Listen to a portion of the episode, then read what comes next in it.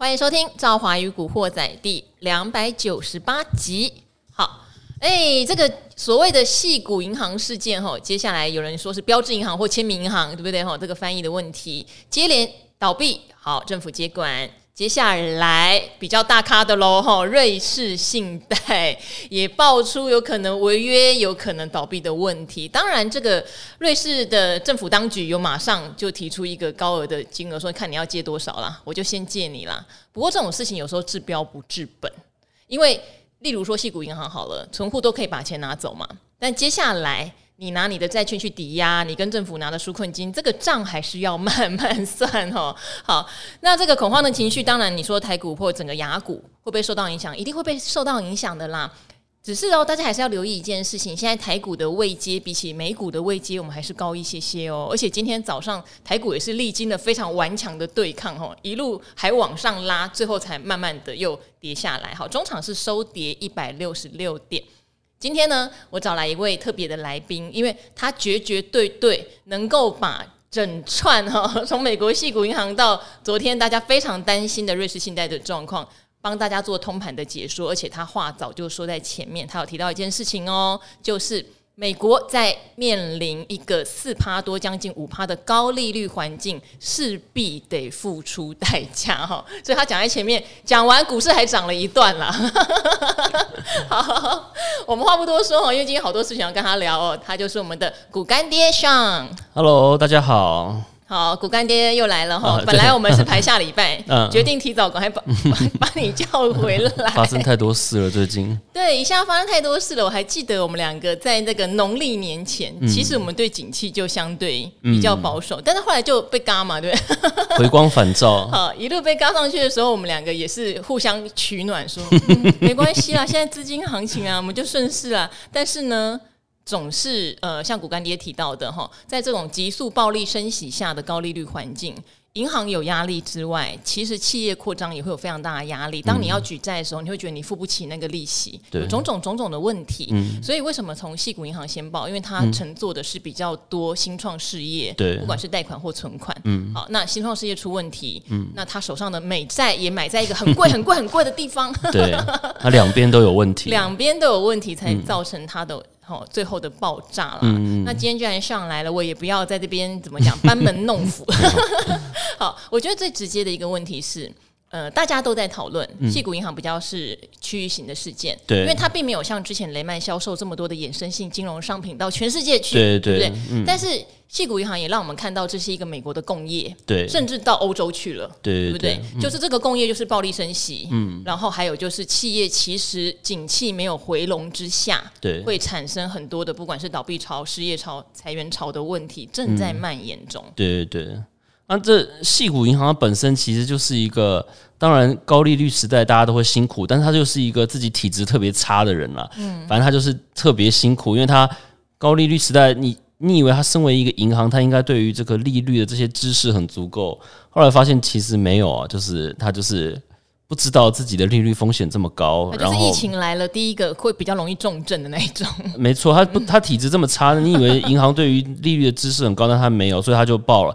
但是当然呢，就是说，我相信大家也已经了解这个情况，反正就是钱走了，然后他要卖那些他在最高点买的债券，然后要那个实现很多损失嘛。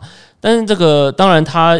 它本身不是一个系统性风险哦，因为它就是呃一个地区性银行，而且其实因为主要是说它这些亏的钱哦，它不是说它借给银行，不是它借给企业，然后那些企业倒了，它拿不回来啊，是它亏的钱就是你知道存户把它。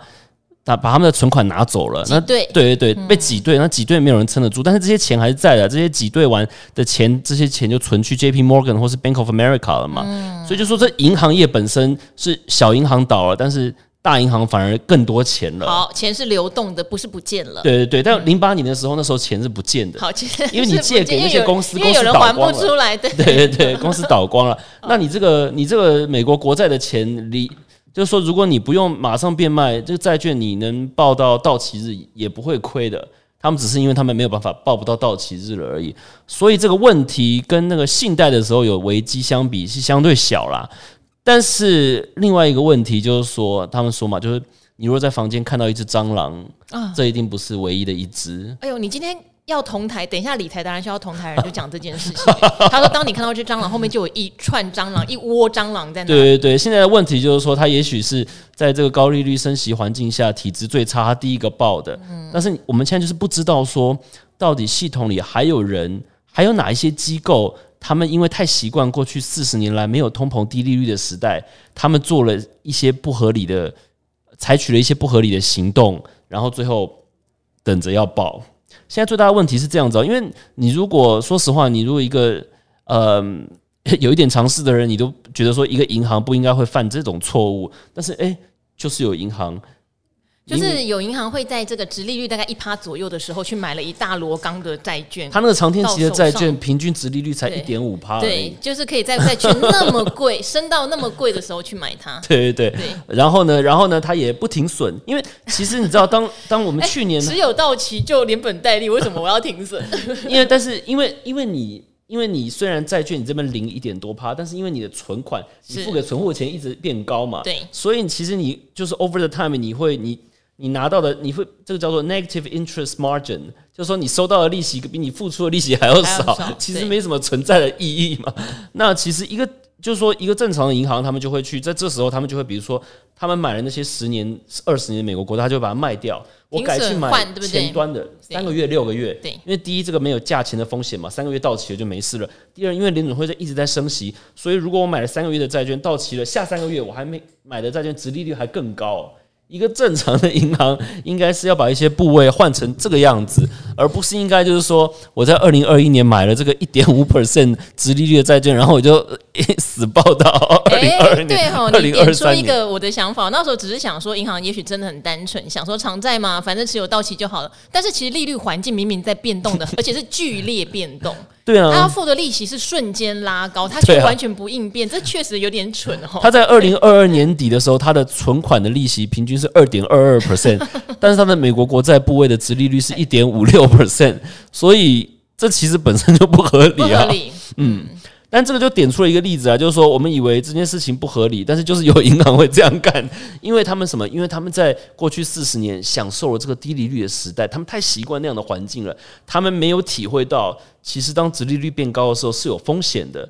在过去四十年，大家都想的办法都是，大家在想的事情都是我们要怎么样让我们的这个 return 变高，而且搞不好他会觉得没有挤兑这件事之前，他会觉得那就撑一下。对，反正明年又回到降息循环，本来搞不好这样想，对，但是是因为多了一个挤兑的事情。其实他就是发现他的问题发现的太晚了，对，他到最后，因为直到那个 Moody's 要 downgrade 他以后，他才终于大刀阔斧决定要整顿这个体制，是，然后才决定要去卖那些债券。其实他卖那些债券是合理的，虽然非常太晚了，但他做这件事情是合理的，只是可能晚了一两年。然后呢，但是他没有预料到的是，当他终于。大刀阔斧决定做这件事情，改善自己的体质的时候，市场已经不愿意等他了。市场已经吓到了，嗯、市场发现靠，居然有这个银行可以就是就昏庸到这种地步，到今天才有这种事情。那大大家当然会怕说有更更不好的事情发生吗？因为我把你钱留在，因为我把钱留在你这边，你没倒，我也没有好处。但是你倒了，我就惨了。所以大家就把钱留，而且他因为他的客户都同一种人。全部都是新创跟 VC 嘛，对。那当这个他们就是同一群人，当你们大家都是朋友，你前你钱走了，他也会走。我马上就抠骨干爹，对对。一个健全抠爱德，一个健全的银行应该是有很多种不同的客人嘛。那这样某一种形态的人走了，那其他的人不一定会照办嘛。但是因为他们就是集中，简单来讲，他们就是。一间充满利率风险的银行，但他们自己没有意识到，没有意识到，没有意识到，就算很多评鉴机构还把它评为二零二三年最棒的银行。嗯，哎哎哎，这就评鉴机构不是也很奇怪吗？对啊，在零八年的时候，就是因为大银行出包，所以后来很多监管的重心都放在大银行上面。哦，因为这个你知道，如果是 J.P. Morgan 或是 Bank of America 这些银行倒了，他们 too big to fail 嘛。但是小银行就是有点没有。那么放在监管的重心上面啦，但相信我这件事情以后，小银行开始会被监管得很严重啊。他们现在就在一直在检讨啊，这件事情到底怎么会发生啊？然后拜登那天记者会，他说这些 management 都要被 fire 啊，然后他们要追究他们的责任啊什么的。所以就是 现在监管应该会开始就是严加监督这些中小银行，看看虽然他们因为他们不是大银行，所以他们没有那么多系统性的风险，但是你看这一次也搞得。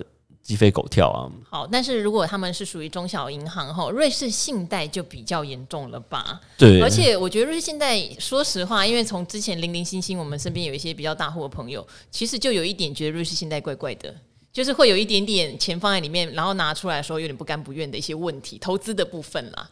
嘿，这个之前有发生过，其实也是去年的事情而已，所以感觉上已经有一点点征兆出来了。所以这一次蔓延到瑞士信贷的话，你觉得它的本质是不是跟细谷银行还是有点不一样？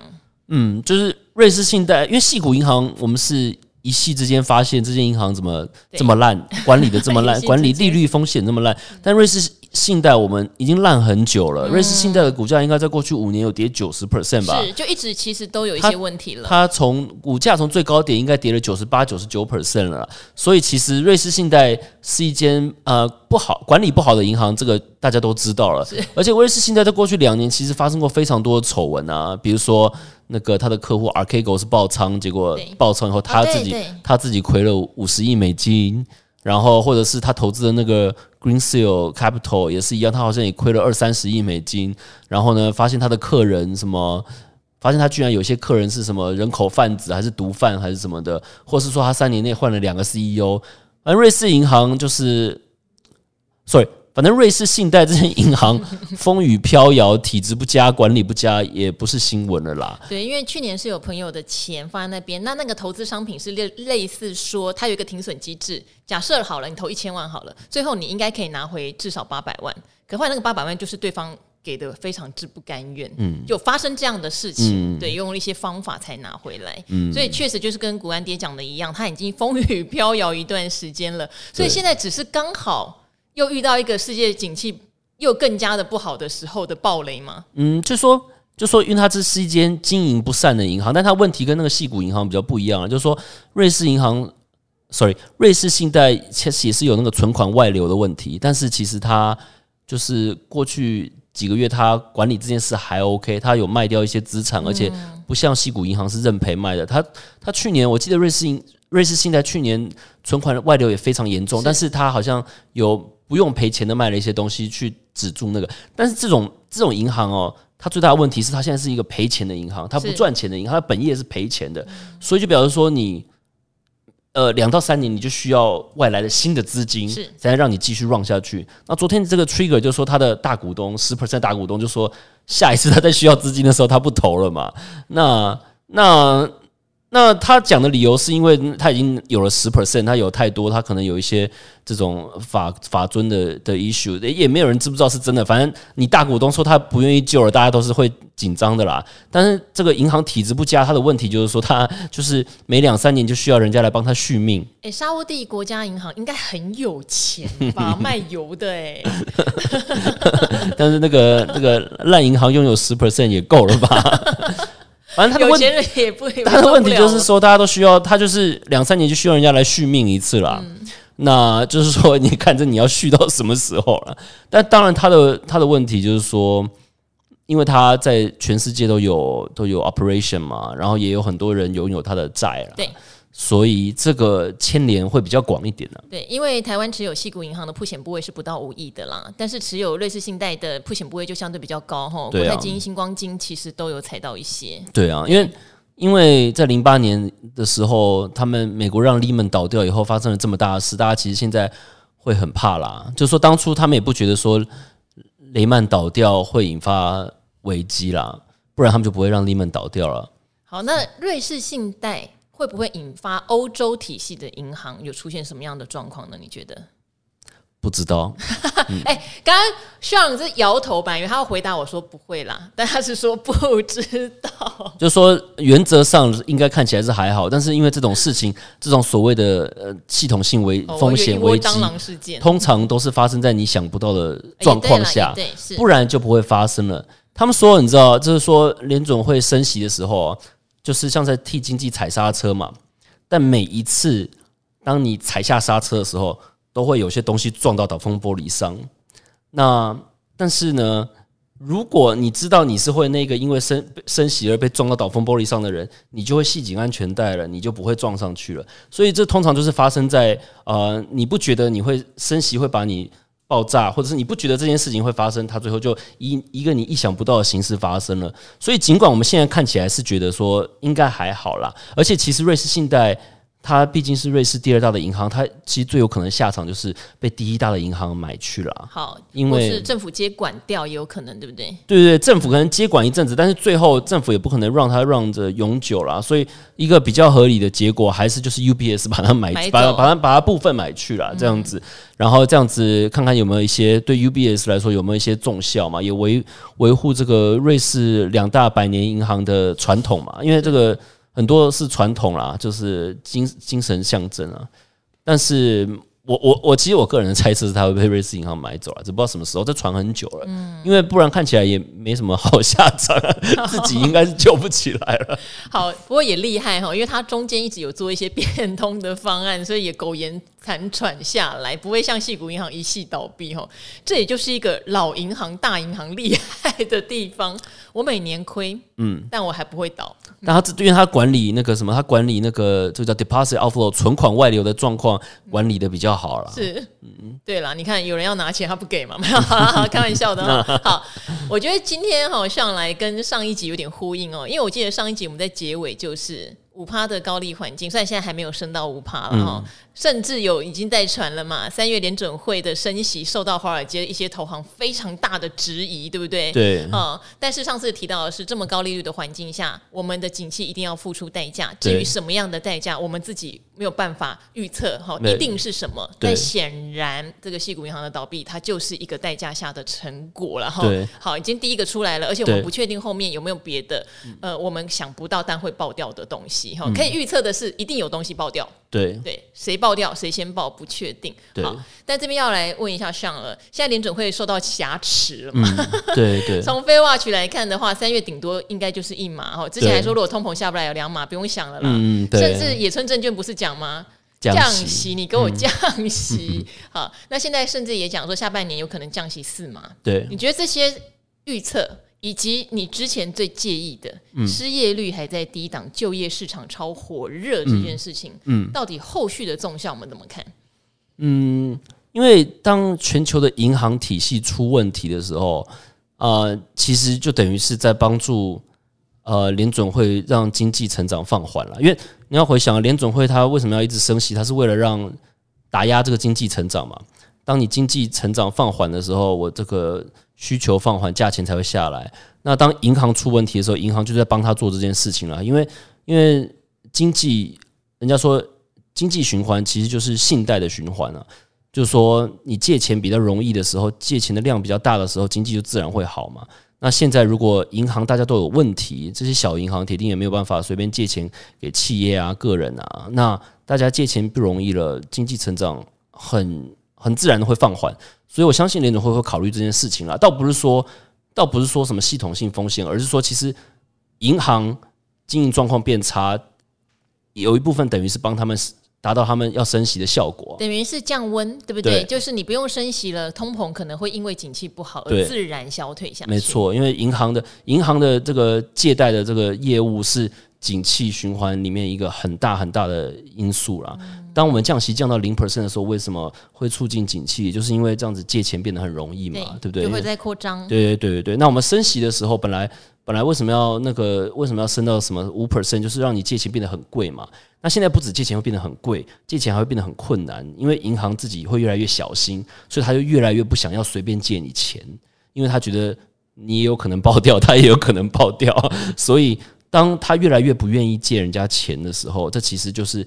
达到压抑景气的效果，所以我相信联总会当然会把这件事情考虑进去啦。但是如果说三月就忽然不升息或降息，就是嗯，呃、又太过，我觉得太过头了。对，因为因为如果我们回头看，其实失业率的确还是很低。然后嗯、呃，其实上个月的这个 CPI 月增，Core CPI 月增还是有零点四五 percent 的，零点四五 percent 的年增就有五点多 percent，这还是太高了啊！不。所以零点四 percent，零点四五 percent 的年化就变成五点多 percent，这样还是太高了。所以呢，如果它忽然就不降息了，那我觉得是呃是传递一个错误的 message 了。所以我觉得比较还有可能，比较有可能呢，还是先升息一码，然后就是呃边走边看，因为这个嗯也也许搞不好这个这个银行危机，呃，神奇的忽然一个月以后解决了，那银行又忽然借贷又又变得宽松了，又又不紧缩了，那那联储会就还是得靠自己升息。但如果这银行的这个借贷啊，或者是状况一直不好的话，那等于银行在帮他做这件事情，他就不需要再升那么多息嘛。而且下一次是五月嘛，还有两个月的时间，两个月可以发生很多事。没错，没错，所以不必要在这个时候就硬要呃硬要就是觉得下一个这么早的决定，说我要在这时候就停止升息循环啊，或者是降息，更不用说了，降息就是有点太。如果他们真的降息了，我相信大家会恐慌，因为表示他们可能看到了我们没有看到的事情。好，对，因为如果他本来在上一次出来国国会的听证会，明明还蛮鹰派的，他竟然会在三月就降息，那肯定发生了巨大的问题，巨大的衰退危机，巨大的金融事件倒闭危机，他才会这样搞。通常最后一次升息到第一次降息中间会隔个六到八个月啦。哦，所以如果 他是呃呃上个月还在升息，这个月忽然降息，这个。呃呃，不要说市场了，我会恐慌了，因为他就是很就是很违背这个平常行事的风格，那大家就会觉得说他是不是看到了什么我们没有看到的？我相信，就是马上降息是有反效果的。嗯，好，就是这个市场在今年是充满了一些矛盾的情绪的哈。市场看到升息会怕，看到降息也会怕，还更怕。对对，因为政策不能突然转弯了，政策转弯都会出现比较大的问题。嗯、像去年二零二二年一个急速的升息，事实上就造成了很多的问题。而且说真的哦，问题才刚开始而已。其实对，其实比较诡异的是。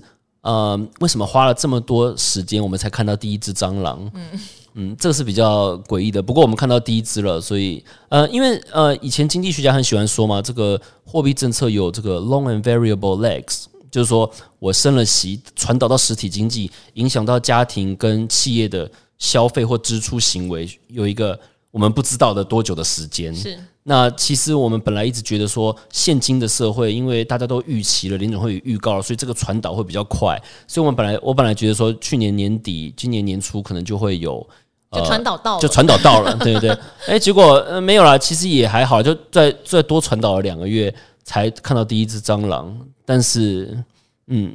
好，但这两个月当然大家也知道发生一些事，例如说财报的空窗期，对不对？对。然后呢，那当然也会有一些比较提早落底的，也或者说提早已经展开衰退的公司或产业，告诉大家我们有急单呐、啊，哈，我们现在虽然是已经在谷底，可是展望下半年非常好。我觉得那时候市场会抓住这样一个情绪跟气氛，而且呢，也号说号称说联准会虽然在升息，可是缩表做的不是很透彻，所以市场上的资金相对还是多这样子。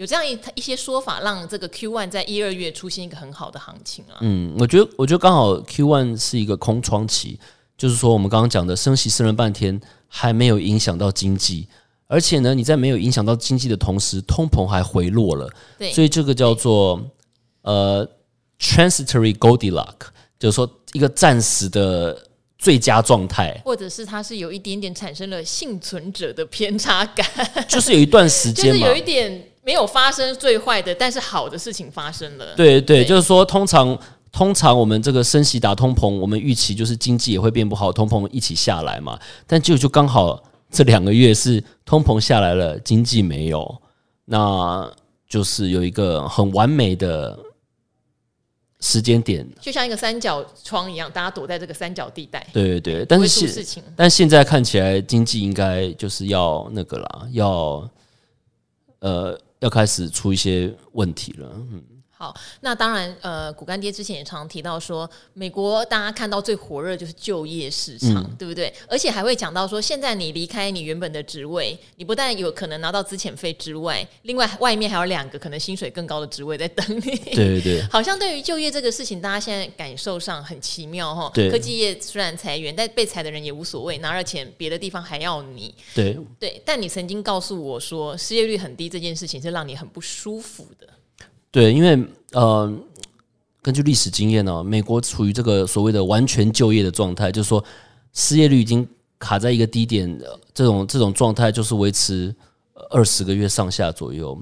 那因为当当你已经完全就业的时候，你这个劳动市场已经没有多余的人力的时候，嗯，联总会要让经济，联总会要打压经济、打通膨，失业率有一天就是要上的。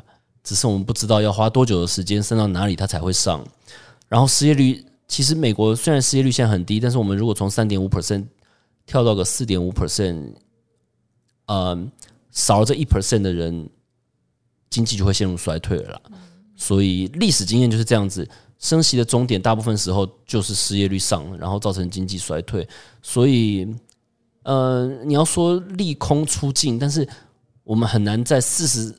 四十三年来最低的失业率的时候，说美国经济利空出尽了，因为通常历史证明啊，经济的低点跟股市的低点通常都是出现在失业率高的时候，所以失业率在四十年几，在四十几年来最低，这个这件事情让人芒刺在背。所以呢，现在就是看看说这一波银行发生一些问题，导致之后借贷可能会发生一些问题，到底有没有机会让美国的失业率反弹？这个就要观察。因为失业率其实是一个落后指标，它最后才会反应。好，失业率是落后指标哦，最后才会反应。因为现在在一个很低的水位，对，四十年来的一个低点，对，嗯，不是很正常。它通常在最低的时候，就像皮球打到地上一样，它会高高弹起啦。对，就是说，就是说，它要不然就是不弹，但是一弹呢，就不会只弹什么零点二 percent、零点三 percent，一弹就是大弹，因为到时候会产生连锁反应啦。所以就是等这件事情了，这是我最担心的事情了。好。哎，大家都看不到上的表情，他的脸有个淡淡的忧愁。好啦，但是我们这边的话，反向来思考一件事情哈，就是我也知道很多的听众朋友哈，或赵华的粉丝也会讲说，哦，感觉上我在第一季上涨的时候就很战战兢兢，我不停的跟大家讲说要做所谓锯齿状的投资，因为不要在上去的时候追，这个绝对是一个我觉得最危险、最危险的。然后下来的时候，你喜欢的公司减一点、减一点，至少这个问题不大。好，但是。我也是会一直强调说要看第二季的景气衔接的状况如何。当时我不知道会有矽谷银行的事件，会有瑞士信贷的事件，我只是觉得终究这个循环会走到一个，例如第二季你还是青黄不接，下半年景气并没有明显衔接，而美国又开始产生不管是失业率从底部往上跑，或是因为一直升息升到美国有些企业受不了，产生的像股干爹讲的高息环境下总要爆掉一些什么样的事情。好，可是呢，我反而要讲哦。在第一季这样子，刚刚股干爹讲了四个字“芒刺在背”的投资，如果真的能够有一个像样的回档，以及有东西开始爆掉，大家反而要开始有点松口气。为什么？因为接下来再回到多头循环的时候，你选的股票它会正常很多。对，它有利多，它就会反应；它有利空，它就会下跌。它会成长，它的股价就该涨；它会衰退，它的股价就会跌。你不会像第一季。你觉得很莫名其妙，对，嗯，对啊，就是如果当景区真的变差以后，下一个循环的开始，那个就是一个长期投资的环境了。而且，其实领跑者可能也会不一样。我们进入下一个循环，你也不太确定什么东西跟上一个循环好的公司啊，好的产业也不一定会一样，所以就。呃，我我个人是相信啊，就是说，当联总会这样暴力升息以后，我们很确定的是进入前一个循环的尾声了。那这个尾声呢，通常本来就是最困难的，因为尾声的时候，你会一下看到曙光，然后一下太乐观了，以后又发现其实事情比你想象中的糟。尾声的时候呢，不管是经济数据或是股市暴涨暴跌，其实呃是可以理解的啦。但是那我我自己对这件事情想法，就只是说，嗯。事实上啦，我们就说大家喜欢讲的什么软着陆啊、硬着陆啊。其实一九六五年以来，美国十一次升息循环只有三次软着陆。那三次软着陆呢，都是在他们预先升息、通膨从来都不是问题的时候。就说，因为这个问题是什么？是问题是当你通膨已经是问题之后，你就被迫要下重手，而且你不能慢慢来，你必须要狂下重手，因为不然人民的通膨预期会失控。所以呢。每一次通膨是问题，你没有提早升息防范它的时候呢，最后呢，问题就是你会下手太重。但是你不知道，因为我们刚刚讲到的货币政策有延迟性，你不知道，如果你升息升了一 percent，你不知道它是现在还没有反应，还是你下的升的不够。所以我我相信这矽谷银行其实就是很很很好的说明了这个现象。我们在第一季的时候还在想说，联总会是不是升息升不够？为什么一月的经济数据这么好？联总会自己也觉得他们是不是升息升不够？他甚至在国会不是说他们不排除在三月回到升息两码的步调吗？因为一月的经济数据太强了，大家忽然觉得美国经济 no landing，他们自己也这样想了。结果当他一这样想的时候，就开始有东西就爆了。这就是货币政策在经济循环周期的尾声的难处。那要避免这种问题，最好的方法呢？就是你在没有通膨的时候就开始升息，你的经济从来没有过热。当你经济从来没有过热的时候，你就可以慢慢升嘛。而且因为它从来没有过热，你就可以一直在它刚变好的时候就压抑它，呃，增长的速度，让它一个好的经济周期是什么？就是你慢慢成长，慢慢成长，你越成长的越少，越缓慢，反而可以走得越远。但是当我们在短期之内大力成长的时候，引发了通膨问题，嗯、通常就是你没有办法让它软着陆了。好，等于是说，如果大家是长期在股市中，就会知道，二零二零到二零二二年的这个成长是一个异常的成长，吼，是暴力式成长，对，也导致了暴力式升息。其实，在前两集我们有提到，不是说升息很坏，也不是说通膨很坏哦，温和升息跟温和通膨是大家要的，对，哦，景气温和通膨代表景气温和成长，就呼应刚刚上讲的。可是你暴力式的成长带来暴力式的通膨，你就只好暴力式的升息，对对，对。那现在就会变成所有暴力。式的集中下，就有得有东西得破掉。对，其实你如果去看哦，美国过去那种他们升息循环，他们通常在呃通膨一两 percent 一 percent 左右就升息了。上一次二零一五年 Janet Yellen 第一次升息的时候，那时候 CPI 年增才零点五 percent，但是因为他看到失业率下降，他就觉得说美国经济好像越来越好了。他在不久的将来也许会有通膨问题，所以他们就开始慢慢升。慢慢升，慢慢升，所以一直到升息升了三年多，通膨最高也才二点五 percent 左右，这才是一个比较稳健的景气循环啦。那这一次，因为因为谁也没有料到说，就疫情、财政支出跟货币政策双管齐下，最后造成了这么大的通膨，所以所以这一个景气循环的周期的尾声，又是让人更担心的啦。如果前面如果前面二零二一年景气没有那么好，反而没有那么让人担心。但是因为二零二一年景气真的太好了，不管是股市或是实体经济都是。那前面过热，你就很担心说后面是不是也要过冷才能平衡啦？我觉得直到现在，其实通膨通膨到底是不是能呃跟着景气循环一起回落，其实到现在都还是一个问题，因为因为疫情间不断是。不但是景气过热，还有很多结构性的改变。这些结构性的改变，甚至其实有可能使得我们进入一个结构性高通膨的时代，像是像是 green energy 啊、绿能啊，就让这一切成本变高嘛，是不是提早退休啊，或者是什么？呃，太多事情而，让我们有可能还有去全球化这些事情，可能都是造成通膨在二零二零年以后会比二零二零年以前更难对付的一些原因啦。所以，anyway，有很多担忧啦。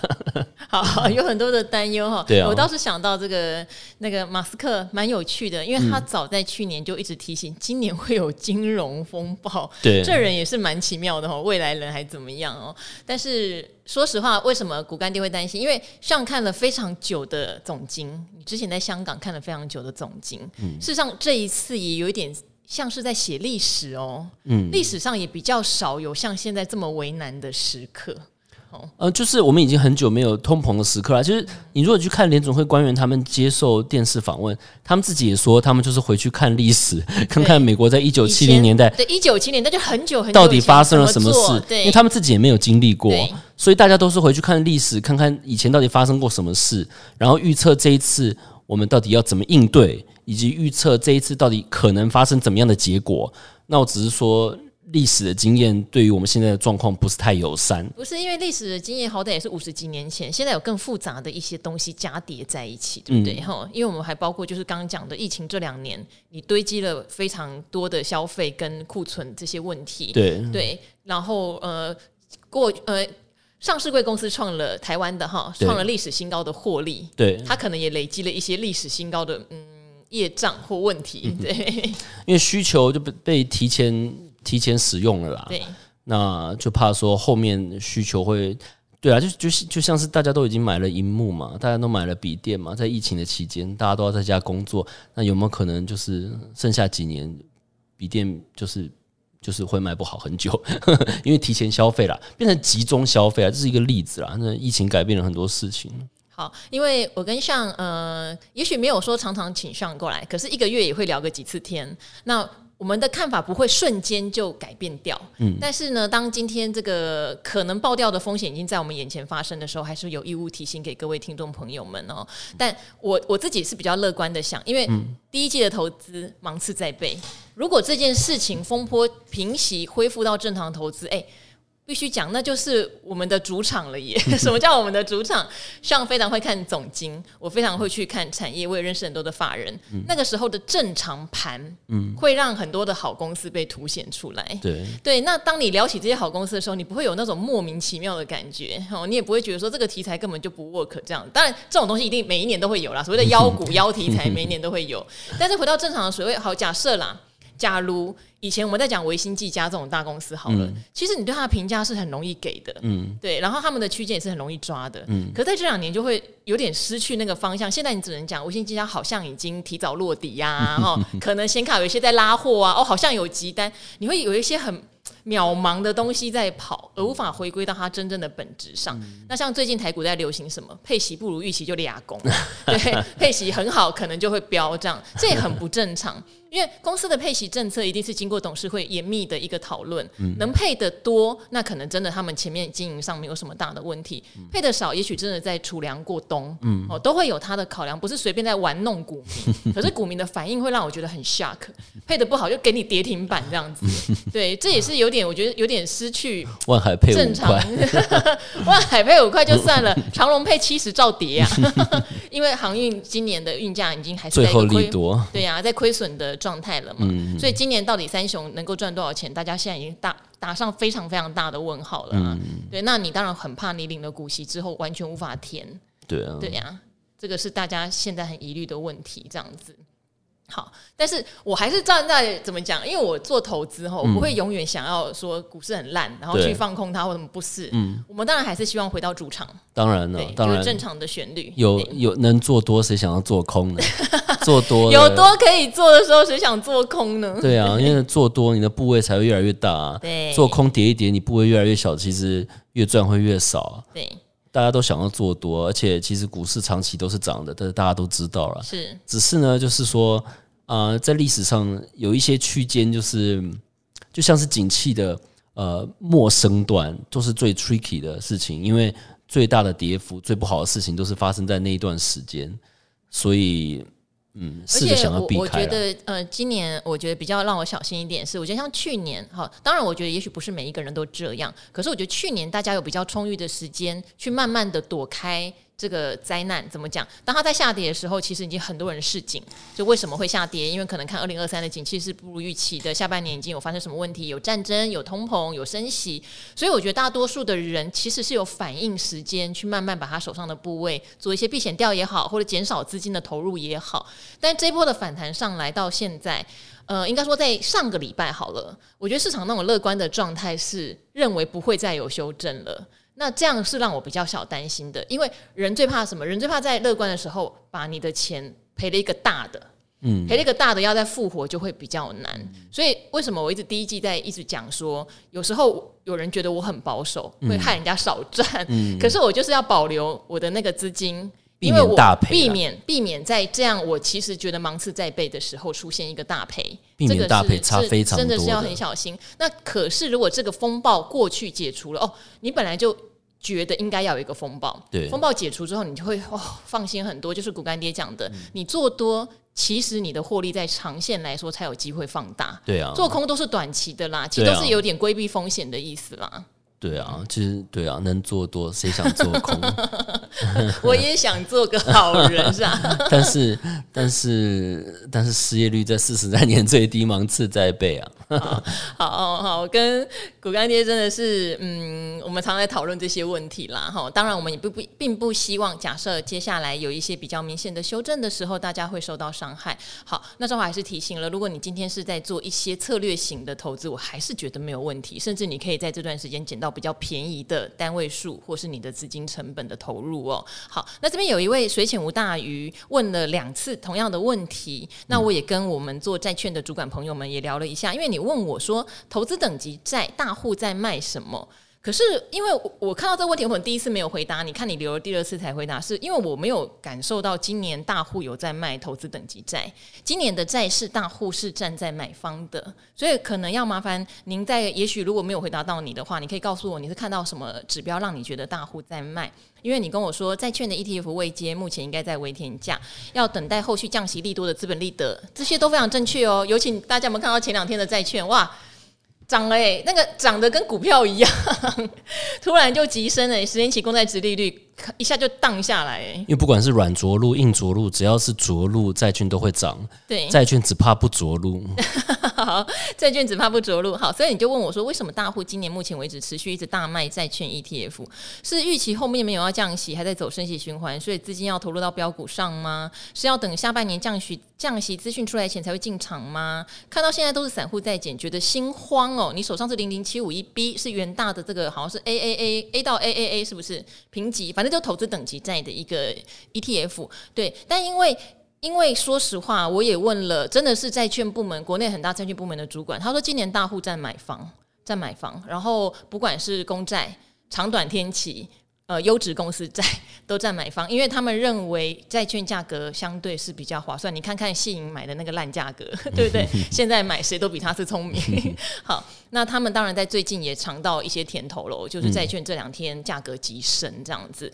对，好，那而且国内的债券型的 ETF，我看到的目前都是规模持续放大。嗯，对，算算是一个小送分题。呃，对了，因为、嗯、因为因为。